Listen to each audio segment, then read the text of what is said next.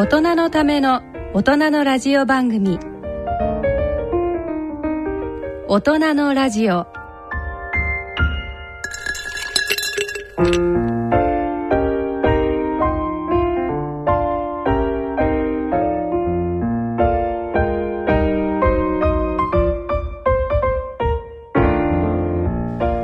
第4週目の土曜日のこの時間を進行いただきますのは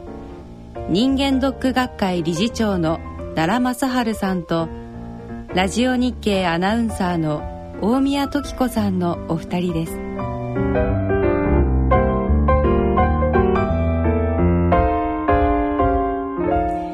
ご機嫌いかがでいらっしゃいますか？大宮時子です。皆さんご機嫌いかがですか？奈良正治です。大人のラジオ第4土曜日のこの時間は奈良正治先生と大宮時子でお送りいたします。この番組は野村証券ほか各社の提供でお送りします。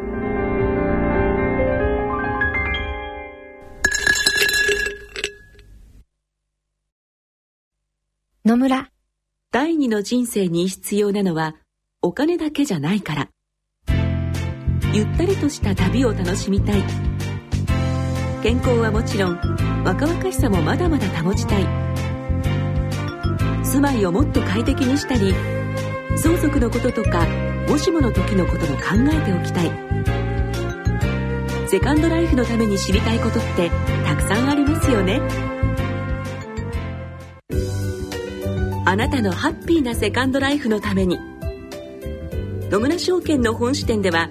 さまざまなスペシャリストを講師にお招きして野村のハッピーライフセミナーを開催しています。詳細はウェブで「野村のハッピーライフ」と検索してください。なお当セミナーではセミナーでご紹介する商品などの勧誘を行う場合があります。それの村に来て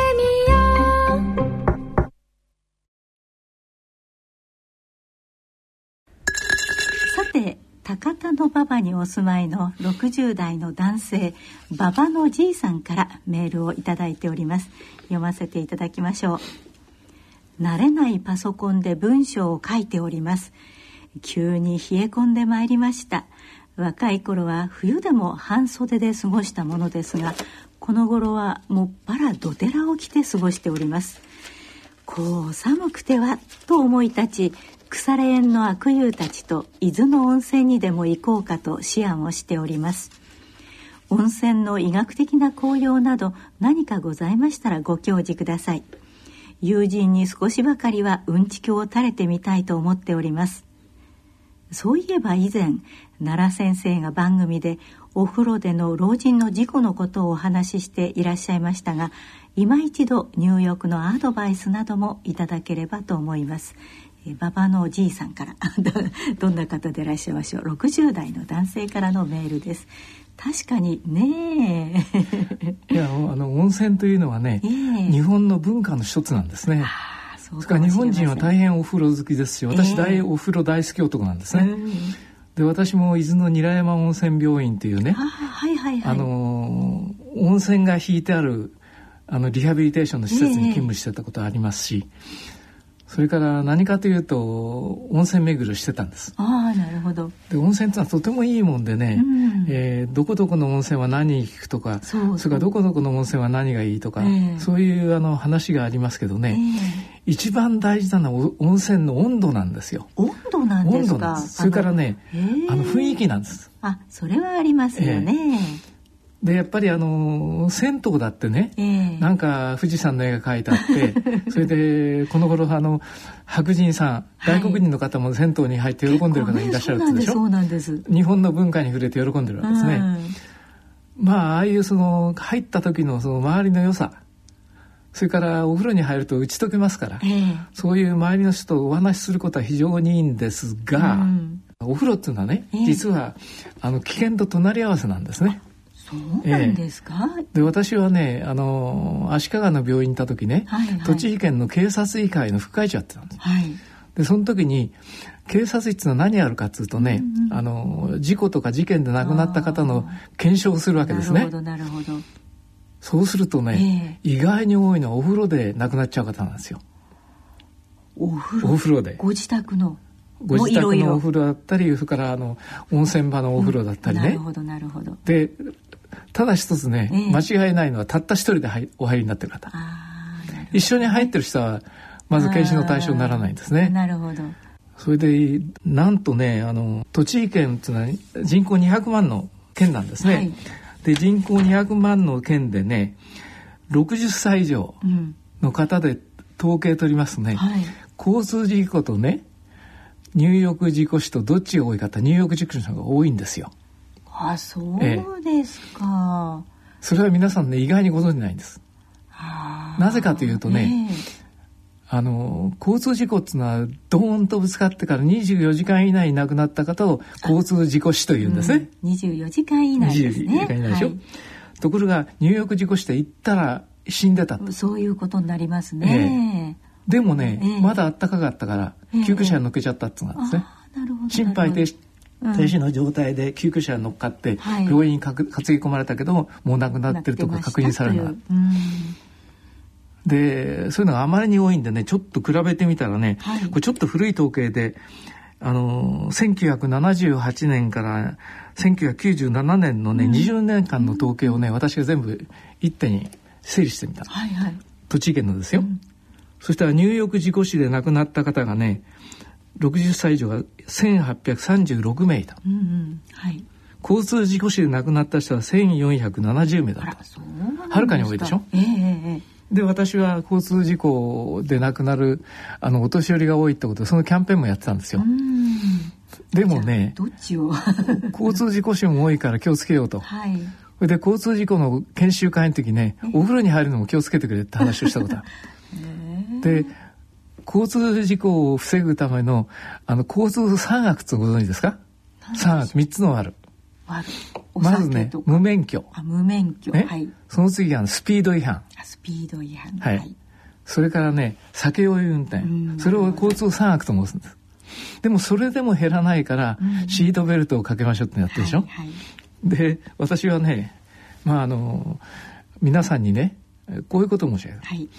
やっぱりお風呂にお帰りになる時特にご高齢の方。ご高齢だって60以上だったらもう高齢ということにしますから、はい。60以上の方はね、お風呂に入る前にその3つの交通事故のね、うん。その注意事項を守ってほしいと。ほいほい。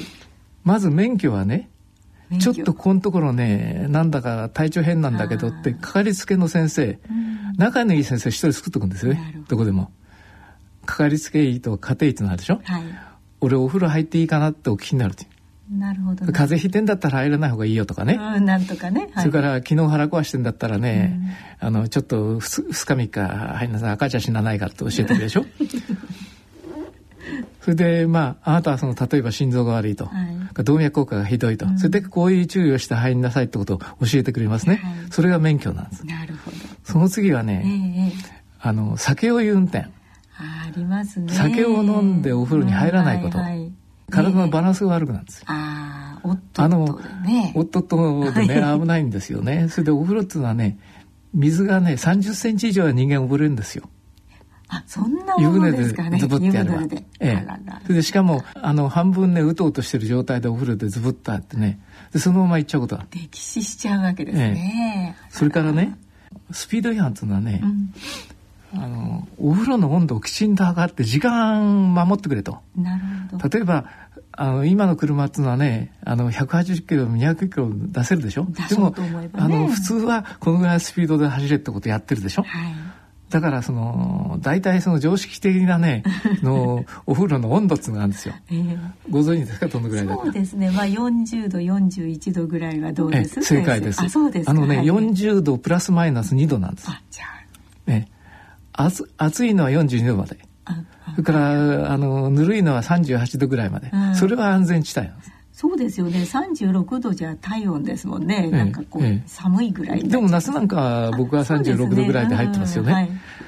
もう一つ私は神経内科っていうのが仕事なんで、はい。研究をしたんですけどね、え人間は残念ながら年を取ると衰えてきますよね。はい。目はかすみ耳はせみ泣き歯をして 頭にしもいただけるかなってでしょそれより先にね皮膚の温度感覚最初に落ちる。感覚が落ちちゃうわけですか、ええええ、だからよくね、ね、あの落語にね、はい、あの朝湯におじいちゃんが入ってて、うんはい、それで若い連中がこう銭湯にやってきて、あちあちって入れないと、うん、わざとこうゆあお湯を揺するあちちなんでしょだらしがねなんつってるけどねそれはねそのおじいちゃんのが皮膚の温度感覚が起こってて危険な温度分かんないんです。そういうことなんです、ね、そういうことなんですよ。だから入ってるうちにね、いろいろなことが起こってね、うん、スポーンっていくことだからそういうことですからね、まああのお気をつけになっていただいて。で前にね、うん、あるテレビ放送局でね、はい、テレビであのニューヨーク事故の話をしてくれ頼みに来たんですよ。うん、で私はこの話を面白おかしくしてね、うん、何月何日にその私の放送があるからって待ってたらね、えー、出てこないんですよ。おかしいなと、うん、そうですね、ね、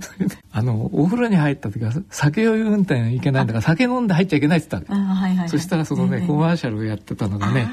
あ有名なねお酒のメーカーだからそれカットされ なるほど でも本当に危ないんですよ。あの名前を忘れてしまったけど有名なピアニストとねなんかバイオリニストが、はい、あの新潟の温泉でね、二、人とも亡くなっちゃったことありましたね。有名なまだ若い50代になってない人ですね。国際的なあのバイオリニストとあのピアニストだったと思うんですけどねそれがお風呂に亡くなったやっぱりお酒飲んでねお風呂にお入りになったり。で酒を飲むと、はい、あの感覚も増しますから熱いあのぬるいが分かんないことまあ、そういうことでね、ぜひ、あの、伊豆の温泉いいとこがいっぱいありますよ。私、えー、伊豆に住んでたからわかるんですけどね。まあ、いずれにしろ、あの、はい、お風呂っていうのはね、とてもいいもんなんです。で先生そのあの韮山のね温泉病院ということでしたけど、やっぱりあのリハビリのね病院も結構多いですよね、はい、あれはやはりそういうことなんですか？手足が動きやすくなるということなんでしょうかね？あの昔伊豆とかあの山梨にはね、えー、武田信玄の核手術が引っ張った。あれ、ね、あ戦いで傷ついたねあの傷持ちの人とかね、うんうん、そういう人が入って癒したんですね。なるほどね。それから武田信玄も大変好きだったって話なんですよ。お風呂。なるほどなるほど。だから俺しか入れな入らねえんだっていうのをお風呂を隠して持ってたんでしょ。だってお風呂ってのは危ないですからね。確かに裸で入るわけですからね。万の長兵衛もお風呂で殺されたでしょ。そうですね。だからお風呂っていうのはね、あの本当によっぽど気をつけなくちゃいけないんですね。すね昔はお風呂は闇討ちされるところだったんだけど今はねお風呂でひっくり返ることが多いんです。なるほどね。だからお風呂っていうのはね本当にとてもいいもんなんです。うんでも本当に妙薬なんですけども、うん、妙薬も使い方誤るとということですね劇薬にもなるし、うん、あの毒薬にもなるんですね。はいということでございますね。まあぜひおそれで必ずねあの温度計を持ってきて温度計ね。温度計を持ってこう、ちょっと温度計入ってね暑いなと思ったらねさっさと埋めちゃい。それからお酒飲んだ時に入んないでくださいね。危ないですから。はい。メールをいただきました馬場のじいさんには検査と数値を知る辞典をプレゼントさせていただきます、えそれでは大人のための大人のラジオ今日も進めてまいります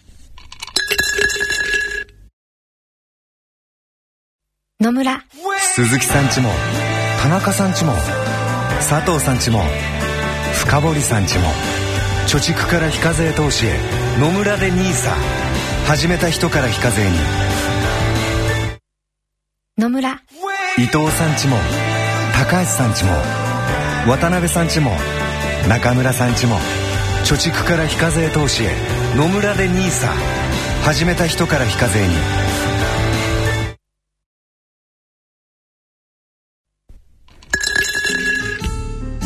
大人のための大人のラジオ。健康医学のコーナーです。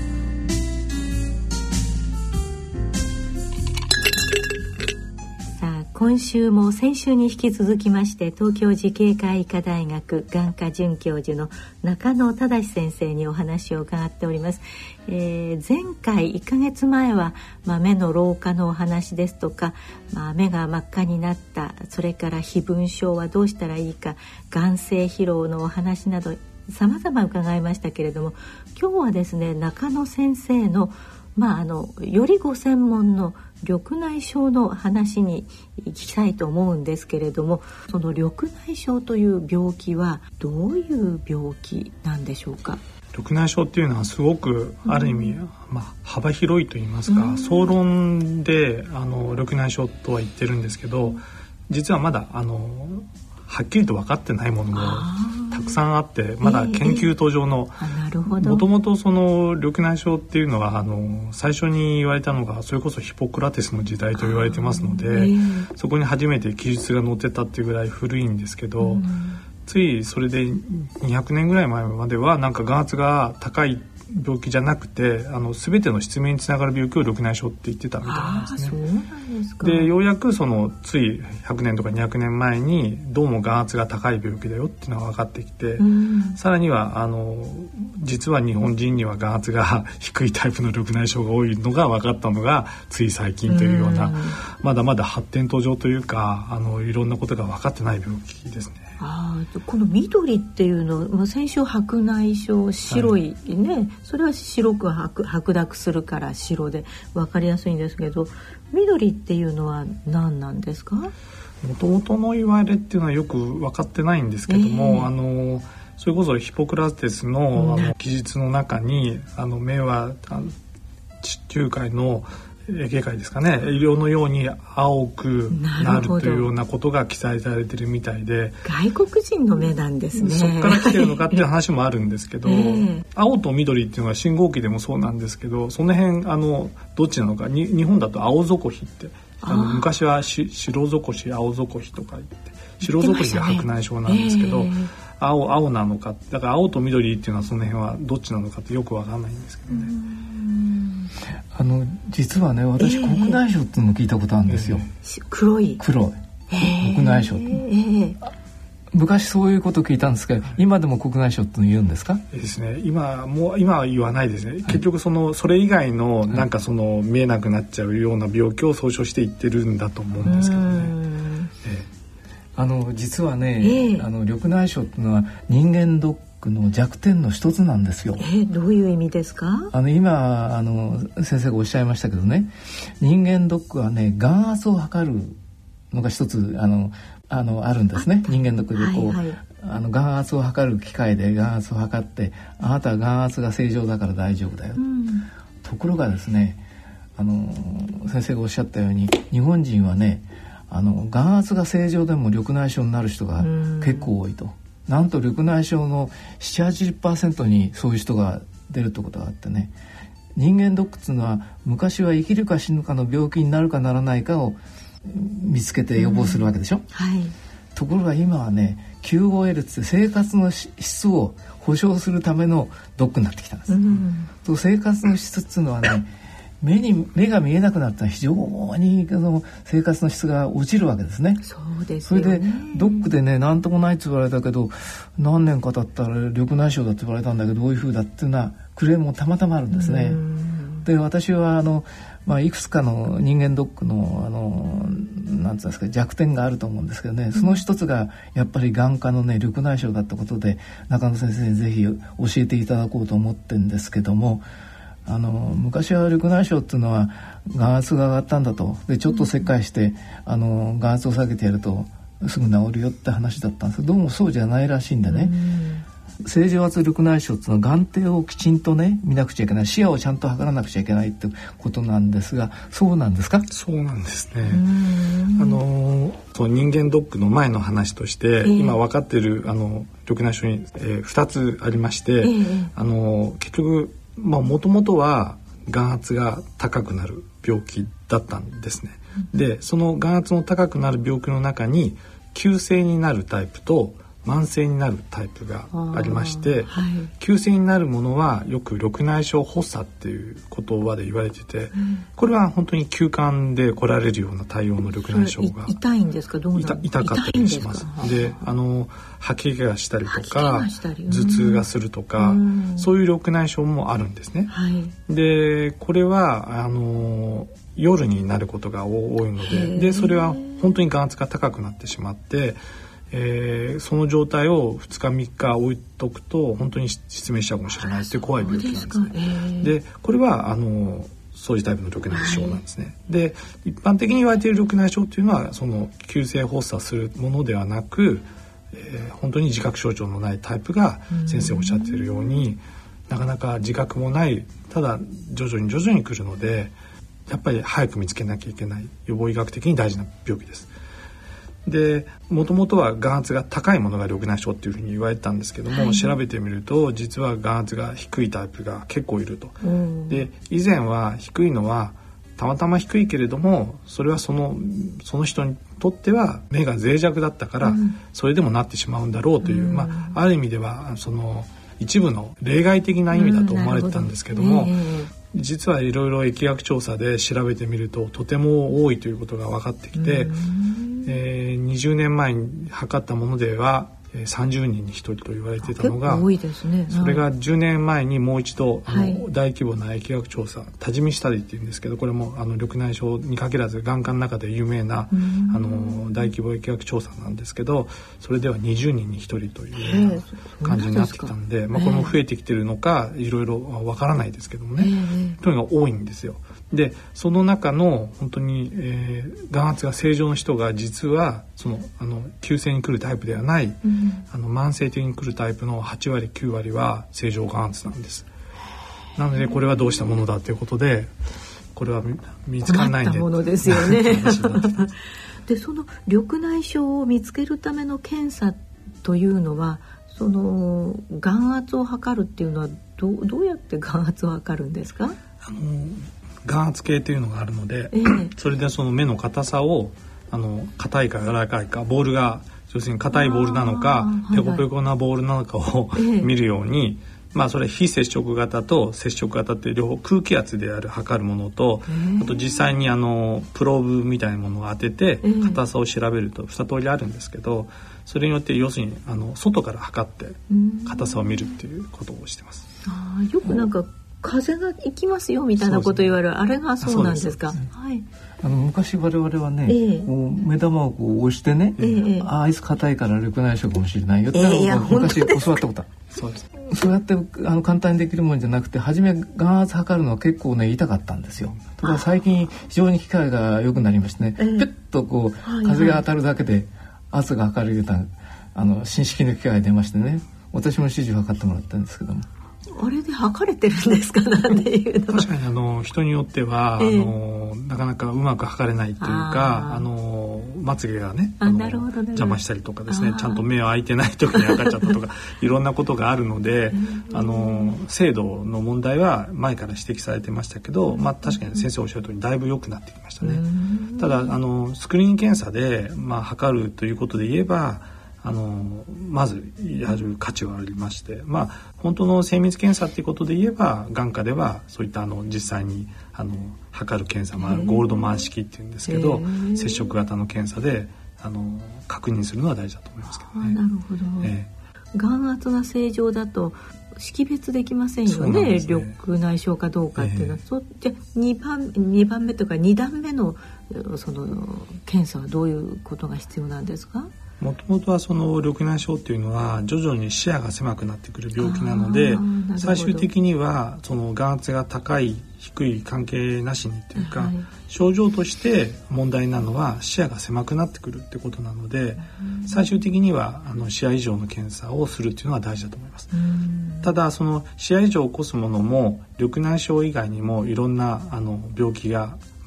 ああるわけです。うん、でそれをあの元になるのは眼底の網膜のところの神経っていうところがあるんですけどもそこがあのやられてくるのでそれはあの眼底検査だからその眼底に緑内障用の変化が起きてて、でここがやられてると多分あの視野もここがやられるよっていう対応をするんですね。その対応があって初めて診断がつくっていうものなので。まあ、最終的にはその両方が必要になってくると思います。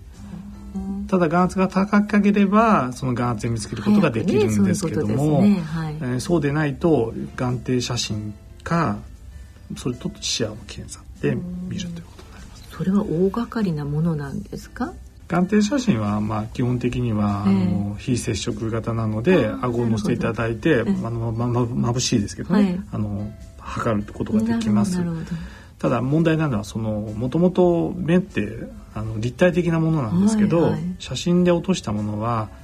平面写真ですよね。はい、でその眼底の変化っていうのが立体的にあの神経乳頭感応っていうんですけどその神経が障害を受けた時に、うん、あのくぼむんですね。ですのであのよく神経乳頭感応の拡大って書いてあるそういう所見があるんですけど、うん、これは緑内イコール緑内障の疑いですよっていう意味なんですね。でその所見っていうのが要するに立体的なんですけど写真に写った時にうまく分かる場合と分かりにくい方がいるんですね。で日本人はすごい近視が多いので、はい、近視の変化がすごくその緑内障の変化をマスクするっていうんですかね。あの分かりにくくさせてしまうところがあって眼底写真で分かる方は分かるんですけど分からない人は視野の検査をしてみたりしなきゃ分かんなかったり、まあ、最近はもっとあのすごい高い機械なんですけど、あの OCT という要するに立体的な眼底の断層撮影ができるような検査が出てきてるんですけどそうするとやはりもっとその写真では分かんないものもあの立体的に撮るわけなんで神経の厚さが分かりますからそこで分かりますね。だからその両方があるともう診断はすごくつきやすくなります。あなるほど、はい。それはどうなんでしょう？年に1回検査に来てくださいとかそういう感じのものなんでしょうか？それとも。もともとそのなかなか自覚症状がその慢性のタイプはないので、うん、えー、実際にその正常眼圧力内障もすごく多いんですけどさらに問題なのは緑内障に実際かかってる方で診療を受けてる方が12割しかいないっていう問題があります、ね、それは問題ですね。そうなんです。なかなかそういう病気は他の科の病気わからないですけどないと思うんですね。つまり自覚症状出たイコール相当進行したっていうことになってるんですね。でその傷んでしまった神経っていうのはもう元にも今のところですよ。戻らないものなので、あのこれ何とか見えないので何とかしてくださいって言われても戻すことできないんですね。だからこの病気はいかに早くあの早く見つけて治療を開始するかっていうのが有意義な病気なんですね。その視野がっておっしゃいましたけれどもあの普通に私たちがこう見ている生活の中でそれをあの特に認識することはできるんですか？こう注意をして例えば何か丸いボールを見てごらんなさいとか四角いものを見てごらんなさいとかそういうことはあるんですか、えーと、視力というところは最後まで温存されるのが一般的なんですね、えー、最近はそのすごく近視の強い人の緑内障ではあの意外と視視力も早くやられてくる人もいるという話もありますけど基本的には視力は最後まで温存されて鼻側の上側か下側からからやられてくることが一般的なんですよ。そうすると片方の目がやられててももう片方の目でカバーするので、うん、両目で見ると良くも悪くも気づきにくいんですね。片目で見る。っていうのも一つの手でしょうね。えー、それでどうなのか。ただすごくいいことにあの頭も動かすし目も動かしますから、うん、あの自然とそしかもゆっくり進むもんだと、うん、そういう自分でカバーリングするんでしょうね。だから余計それでカバーできていいんですけどでも見つけにくい。見つけにくいってことがありますね。なるほどね。先生奈良先生何かその目の病気でエピソードはありませんかね？そうですね。まああのえーと、それこそあのドックで何ともないと言われて、うん、あの眼圧正常だったけど、うん、なんで緑内障になっちゃったんだっていうのが時々いますよね。でそれはいろいろ調べてみるとその視野を測ればよかったとかね、いろいろまあ難しいあの眼科のあの先生の専門のお話があると思いますけどあの私ねその白内障の手術をした時ねあるところで非常に設備の整ったところでねあなたの眼底の細胞数はいくつだとパパパパッと出てくるんですね今機械で。えー、細胞数が、ね、あのえっ、ー、と2000から3000ですよとかね。ああいうのは何ですか？あれですねあの角膜の内細胞っていうやつなんですね。なのであの網膜ではないんですけど、うんうん、あの白内障の手術をする時に、ええ、その内細胞の数が少ないと、いろいろ問題起こることもあるので、あのそれで多分測って。私は玉毛で帰ってきたんですね。俺の目玉のあの細胞の数まで分かっちゃうのかよってことでびっくりして帰ってきたんです。何しろその近代のあのえーと、検査機械の進歩ってのはすごいですからね。だからさっきもしたようにあの昔はその、うん、全満もしたその仕分けがねどんどんどんどんそのあ経済的なあの安い仕分けがどんどんできてきてると。じゃあマイ仕上げなんていうのが持てるわけですね。かもしれませんよね。それからあの今先生がちょっとおっしゃったように片目ずつこうやって見てね、うん、あの欠けてるとこはないかっていうのを見るのも一つの方法です。それからこういっぱい字が書いてあるとこを見てですね、ええ、片目で見たらどっかが見えないっていうとこがあるかもしれないですね。それから黒くなんか見えるとかね。まあそんなことで。あの素人は検査するんです我々もまあそういうことで まだ大丈夫かなと思って見てるんですけどでも。眼科の先生に見ていただいたら「お前の細胞の数はこうだ」って言われて。びっくりしかっちゃった。そうですか。それからですねあのやはりその目の病気に行く前のなんて言うんでしょうか土台の病気っていうのがありますよね。例えば高血圧であるとか糖尿病であるとかそういうような病気とのまあ兼ね合いっていうんでしょうか。それは眼科ではどうなんですか？あのもちろんあの糖尿病に絡んだものだったら糖尿病の網膜症とか、うんはい、高血圧の網膜症とか、うん、まあ、もちろんそういう全身と絡んだものもありますね。うん、それ怖いですよね。あと緑内障白内障緑内障加齢黄斑変性黄色の黄斑変性っていうこの病気はどういう病気なんですか？これあの先ほどの緑内障がどちらかというとあの視力は最後まで温存されるって言ったんですけど、はいはい、最初にその一番視力に影響するところが黄斑部っていうんですけど網膜の一番真ん中なんですね。でそこの変化が起きてくる病気です。なので自覚症状として最初に歪みとか、うん、なんかあの変死症って言ったりしますけど場合によっては視力もドンと出血したりすると落ちたりするので、まあ、比較的自覚症状が分かりやすい病気ですね。はい、あの我々の立場だと糖尿病の方っていうのはね、えー、なかなかその食べたり運動するってことをね嫌がってねあの病院に来る1週間とか2週間前から接触をしましてね。で整えてからやってきて。であの終わって大丈夫だっつった途端にどっか行って飲んでたとかね食べてたってことがよくあるんですけどね、でそういう人たちがね最初にやられるのはやっぱり目なんですよ。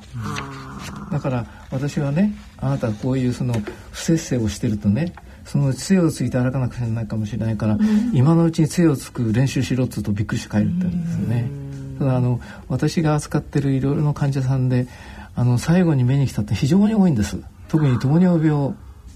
とかですね、あの高血圧動脈硬化でね、目に来るでしょ、はい、そうすると目が見えなくなると人間とは大変なんですよ。それでもう私たちはね目がやられたら大変ですよっつってご注意申し上げて脅かすわけですよね。それでもね結構効かない人があって目が見えなくなってあるいは何かととんでもないことが起こってから何とかしてくれて泣きついた泣きついてこられる方が多いんですけどね。最近そのまあさっきも申し上げたように正常圧力内障っていうのが結構あるという話でね、我々は非常に注意をしてるんですけども。まあ糖尿病とか高血圧とか動脈硬化っていうのはあのその糖尿病や高血圧や動脈硬化の慣れの果てっていうのは目だよってことをよく私は言うんですけども。とか全くあの、えーと、正常圧力内障の場合は症状が全くないんですよね。糖尿病もなければ何もない動脈硬化もないのが引っかかってくることだから私はあの人間ドックのアキレス腱というか一番弱点は眼科ですから中野先生にいろいろ教えていただきましょうということで今勉強させてるところです。あなるほどね。本当に先生のおっしゃる通りでその、えー、目以外の糖尿病ですと糖尿病のまあもちろんそういうちゃんとあの検査の前にあのすごく整えてこられる方いるかもしれませんけど、まあ、内科的なことで見つかることが多いと思うんですね。はい、で網膜症自体もあのやっぱり少し糖尿病を発症してからタイムラグというか、まあ、5年10年経ってからだんだん出てくる方が多いみたいなんで、うん、まだあのなんていうのかなそのすごく大変になってしまうこともちろんないとは言えないので気をつけなきゃいけないんですけど、うんはい、むしろあの眼科以外のところで見つかる方も多いんですけどあの緑内障に関して言うと眼科以外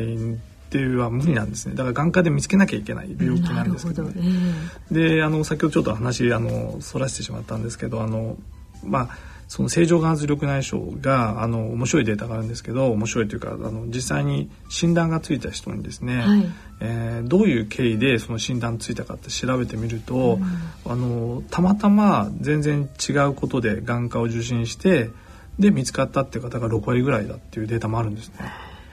であと2割ぐらいの方は実際にあの自覚症状が出てからってことで。進んでるそうです。おそらくそうだということなんで。そうするとそのもう8割ぐらいの方は、まあ、運が良かったか、うん、もう進んでしまったかななんでただこれは眼科に来てからのことなんで、うん、まあ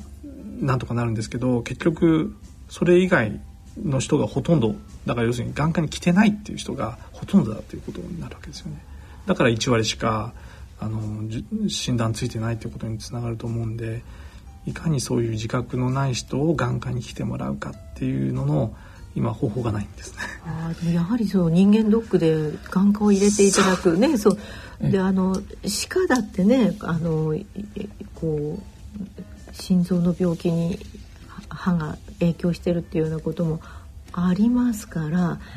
いやちょっとこのね、うん、もう一歩進めてあの やっていただきたいなというふうに思いますよね。そうですね。あの、はい、さっき先生がちょっとおっしゃったように人間ドックの症状のない人で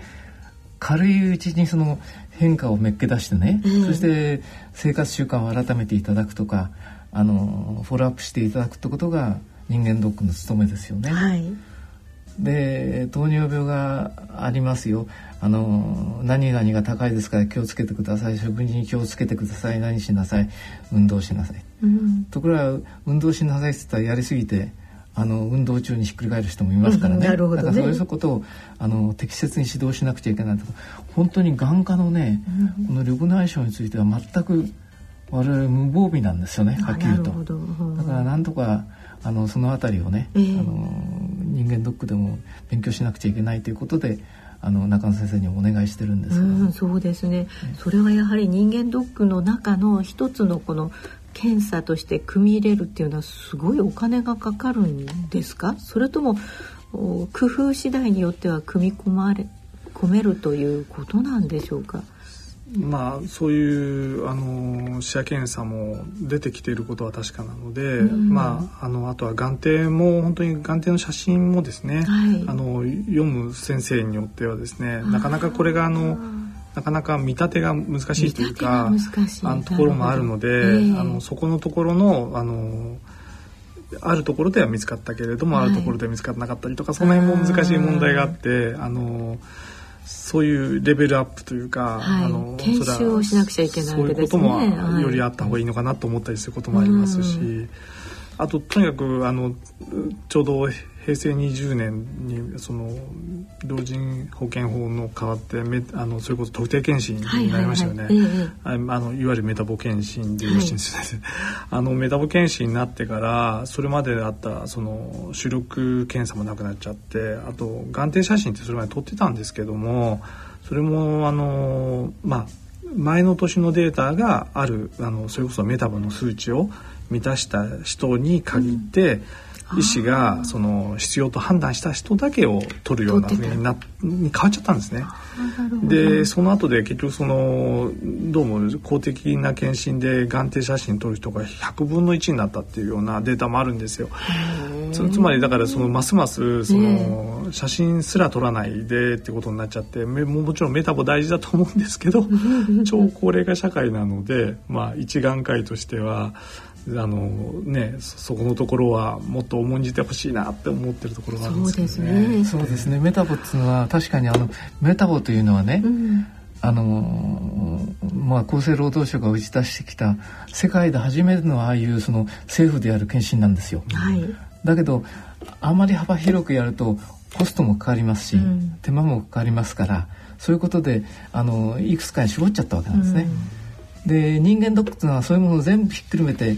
あの眼底写真も撮りますしいろいろやってますからあのただえーと、メタボの方の企業でメタボをやらなくちゃいけないって法律がメタボ検診をやらなくちゃいけないって法律があるんですけどもあの人間ドックをやった人だったらメタボ検診を改めてやらなくてもいいという、そういうあのなんていうんですかあの決まりがある、えー、方式もあるんですね。はいはい、だからまあ、やっぱりメタボだけだとやっぱりちょっと危ないから、うん、まあ時々はねあの眼底写真を撮るとかそれから眼圧を測るとかですね、うん、そういうものを含めてドックをおやりになった方がいいでしょうと。という話をしてるんですけどね。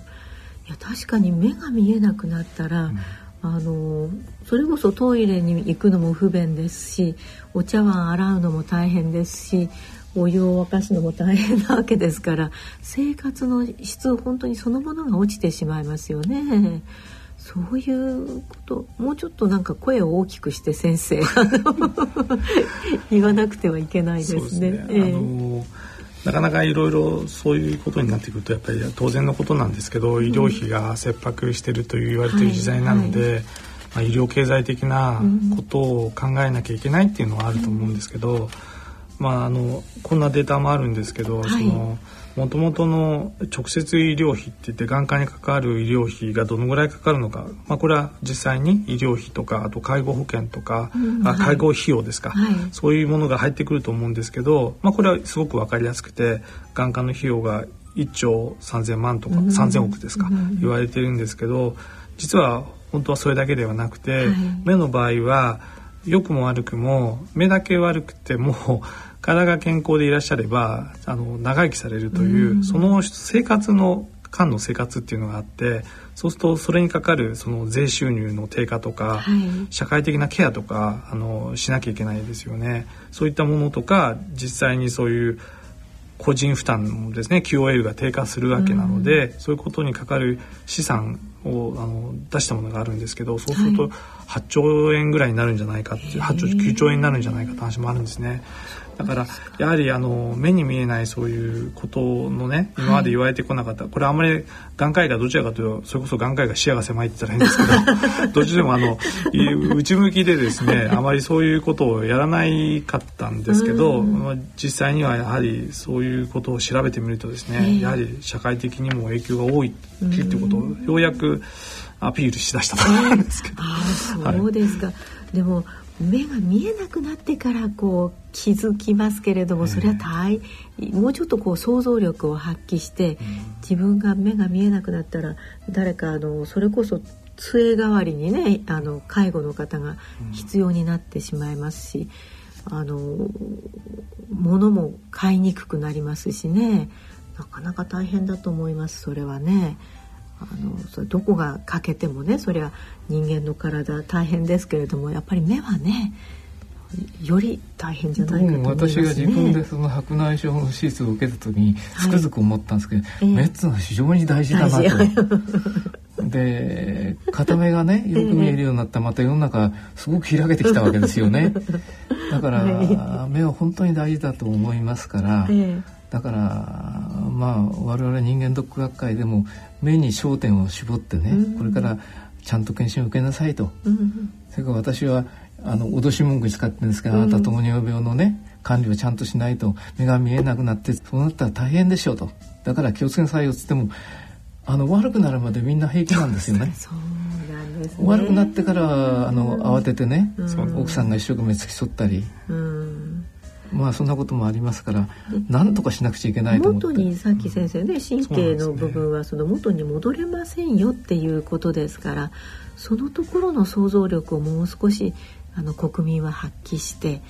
ね、ね備えていかなくてはいけないですね。すね。野先生もじゃあ頑張って目の検診、はい、そのオプションでもいいですけど、まあとにかく始めた方がいいですよねこれはね。ぜひ人間ドックに行っていただいて、うん、そうですね。あの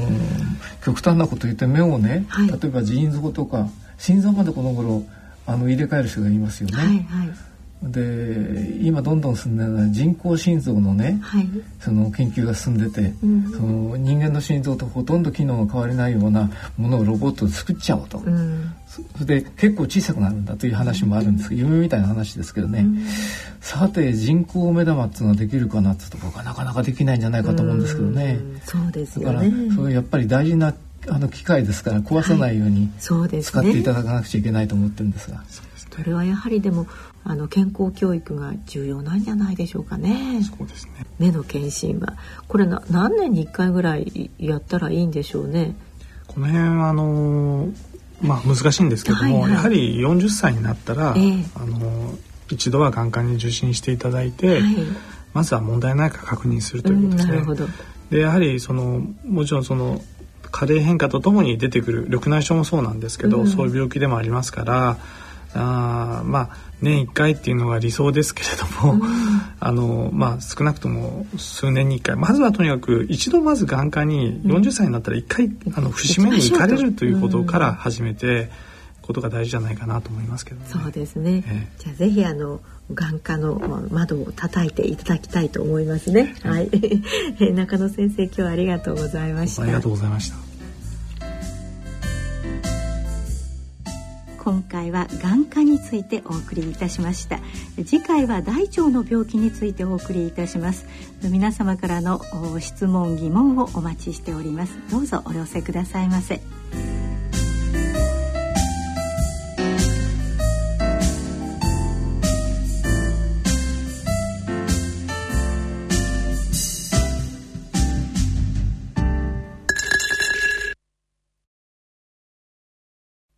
野村。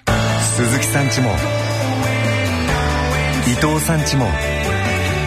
高橋さんちも中村さんちも渡辺さんちも田中さんちも佐藤さんちも深堀さんちも貯蓄から非課税投資へ野村で NISA 始めた人から非課税に。大人のための大人のラジオ。今回の大人のラジオはいかがでしたでしょうか？あの奈良先生の温泉のお話大変ためになりました。あの温泉もいいけど気をつけないと。それから眼科のお話も大変ためになりましたね。えさて番組では疑問質問ご意見ご感想をお待ちしております。大腸に関する質問どしどしお寄せくださいませ。宛先はこちらまでお願いいたします。ラジオ日経大人のラジオの宛先です。郵便の方は郵便番号107-8373ラジオ日経大人のラジオ係まで。ファックスの方は、東京03-3582-1944東京03-3582-1944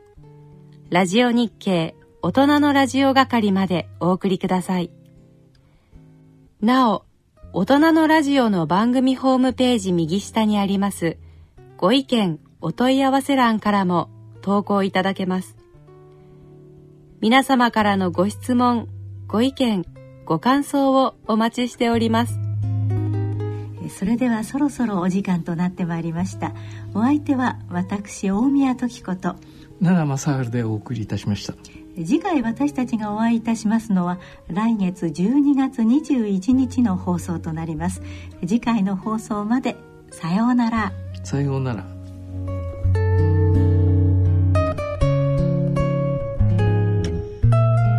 大人のラジオこの番組は野村証券ほか各社の提供でお送りしました。